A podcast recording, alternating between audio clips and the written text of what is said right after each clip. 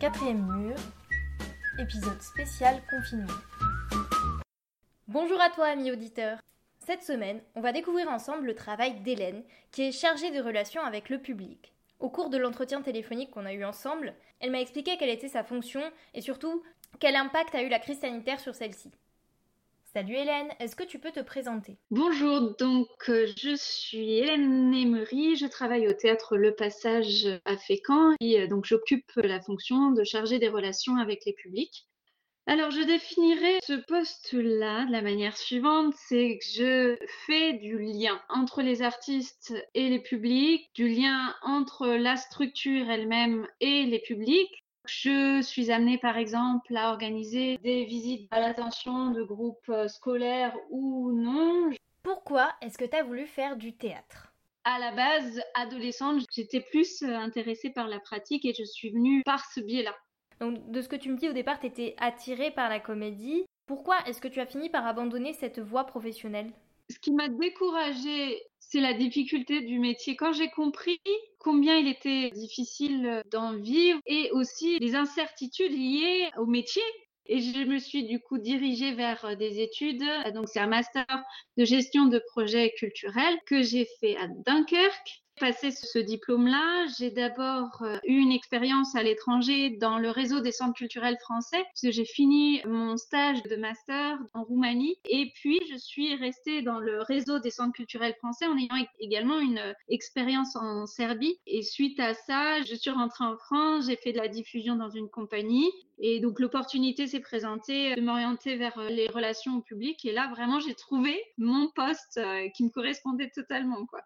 Du coup, c'est quoi la principale différence selon toi entre les industries théâtrales françaises et euh, serbes ou roumaines? À l'étranger, il n'existe pas le régime de l'intermittence du spectacle. Et ça, c'est capital. Ce régime est magique. Je peux prendre l'exemple de la Serbie. Les artistes sont salariés de théâtres municipaux, souvent. Ça fait que le paysage n'est pas le même, c'est qu'il y a beaucoup moins de création. Ils sont toujours ces comédiens-là impliqués dans le spectacle monté par la structure et financé par la structure. Les choix des spectacles se feront en fonction de l'équipe en place, parce qu'il n'est pas question de laisser un comédien ne pas jouer du tout pour la prochaine création. Ils étaient aussi beaucoup plus dépendants des recettes liées aux créations et donc à la billetterie. Il y avait beaucoup moins de subventions, des tutelles, et donc il fallait que le spectacle marche. Donc avec des créations beaucoup plus grand public. Je crois qu'il peut y avoir une création très riche aussi dans ce modèle qui est très différent d'une autre. Mais en Serbie, en tout cas, pour cet exemple-là, je, le connais mieux, il fige. Merci beaucoup pour cette petite échappée en Serbie. Maintenant, on va se recentrer euh, un petit peu plus sur toi, puisqu'on va parler euh, de ton théâtre et de l'évolution de ton activité du fait de la crise sanitaire. Alors déjà, première question, Comment est-ce que toi et plus largement euh, tout le monde au théâtre, euh, vous avez réagi à l'annonce du confinement? On a fait face à l'urgence de la situation, donc euh, tout le monde a pris ses clics et ses claques au bureau en essayant de parer aux prochains jours dans le travail, j'entends. Et puis au fil du temps, on s'est rendu compte que tel spectacle n'aurait pas lieu, et puis tel autre. Au fil de l'actualité, donc on a pris conscience que la saison ne reprendrait pas. Et c'est aussi le cas pour les actions culturelles, puisque moi, je suis en charge de toute l'organisation des actions culturelles. Donc, je prends juste un exemple d'un dispositif qui s'appelle une résidence triennale territoriale qui nous permet d'organiser environ 150 euh, heures de rencontres, d'ateliers entre quatre classes d'une école et puis quatre compagnies artistiques. C'est des dispositifs qui représentent du point de vue financier par an, euh, c'est 15 euh, à 20 000 euros. Donc c'est pour une structure comme la nôtre déjà des engagements financiers qui sont relativement importants et ça représente un nombre d'heures pour les artistes, mais pour surtout les publics qui participent, il faut bien prendre conscience du fait que les élèves, au cours de leur scolarité, n'auront peut-être qu'une seule fois la possibilité de rencontrer les artistes sur un projet comme celui-ci. Parce que l'année prochaine, les artistes reviendront, mais à l'attention d'autres classes de cette école-là. Donc les élèves n'en bénéficieront plus jamais. Et ça, ça c'est un crève-cœur. Avec l'arrêt des spectacles, ton théâtre doit aussi être dans une situation financière euh, difficile.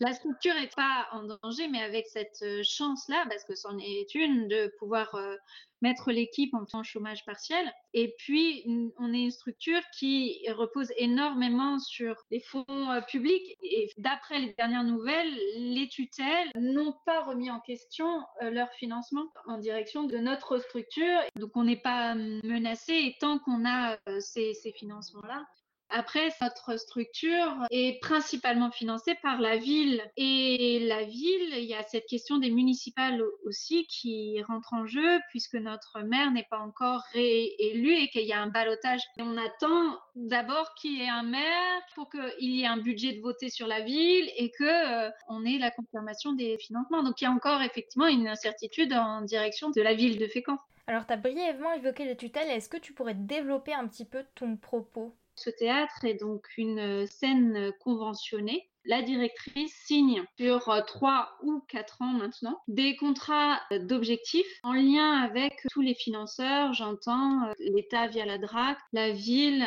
la région et le département. Et donc chacune de ces tutelles donne des objectifs à cette structure et nous devons donc y répondre. Est-ce que tu peux nous donner un exemple d'objectif? Par exemple faire tant de représentations en direction des publics euh, scolaires, euh, c'est une possibilité, mais faire aussi tant d'accueil de compagnies pour des résidences, par exemple, coproduire un, deux, trois ou quatre spectacles par an, voire euh, plus. Dans les objectifs aussi, c'est bien sûr proposer une programmation qui, au Théâtre Passage, est pluridisciplinaire, mais avec une orientation. On met en avant les arts de la marionnette. Quelles sont les principales problématiques que tu dois aujourd'hui affronter dans le cadre de ton métier à la suite de la crise sanitaire?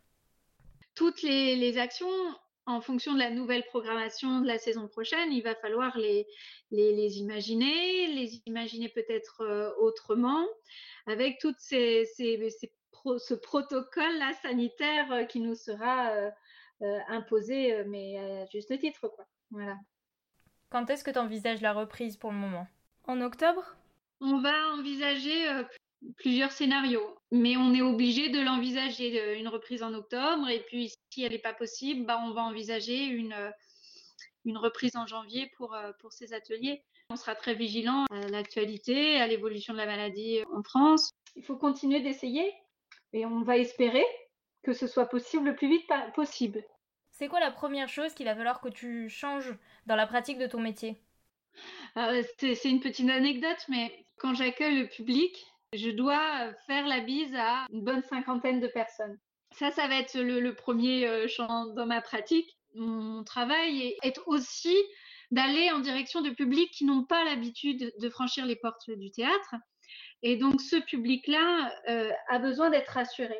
Et ben pour ça, il faut être accueillant. Comment je vais rencontrer ces gens? Bah, Ça va être avec un masque, ça va être avec les distances, et puis euh, il faudra trouver les mots aussi pour euh, bah, donner envie. Le spectacle vivant masqué, est-ce que tu l'envisages? La rencontre avec le public pour euh, cet acte créatif masqué, je ne l'envisage pas. Par contre, la question de la transmission entre un artiste, des élèves sur la pratique euh, artistique, la, partie, la pratique théâtrale, je pense que ça pourrait être euh, envisageable. Je suis dans l'attente. Dans ce cas, c'est quoi les solutions que tu envisages réfléchir peut-être à une forme euh, à extérieure. Par exemple, là, il y a un spectacle qui se passe à l'extérieur. Ce spectacle-là n'ayant pas pu avoir lieu en juin, on va tenter de le faire en octobre, mais comme c'est à l'extérieur, chacun pourra placer son tabouret, parce que chaque spectateur sera amené à prendre son, à avoir un tabouret, pourra respecter les distances d'un mètre, par exemple. Tu as l'air extrêmement positive et enthousiaste par rapport à l'avenir. J'aime bien la contrainte. Et j'ai l'impression que ça sert à rien de pleurer aussi euh, sur euh, tous les impacts et tout ce qu'on n'aura plus. Je souhaite avoir cette force de réinventer des rencontres avec les publics autrement. Je n'ai pas la solution aujourd'hui, mais par euh, les discussions avec les collègues, les rencontres avec les différents acteurs sur le terrain, les partenaires, j'ose espérer que des nouvelles types de rencontres sanitairement compatibles verront le jour. Je suis convaincue que ce seront de très belles rencontres. Il faudra certainement pas les comparer à ce qu'il y aura eu dans le passé mais, mais je suis très enthousiaste. Il y a certainement des solutions, il y a certainement des, belles idées à inventer là-dessus. Eh bien, c'est sur cette belle note d'espoir que nous allons finir notre entretien. Un grand merci à Hélène pour sa participation et à vous, auditeurs fidèles ou nouveaux arrivants. Cet épisode est le dernier enregistré durant la période de confinement. J'espère qu'il vous a plu. Si c'est le cas, n'hésitez pas à partager le podcast euh, autour de vous, euh, sur votre mur Facebook ou tout simplement avec vos proches. Quant à moi, je vous dis à bientôt pour un nouvel épisode.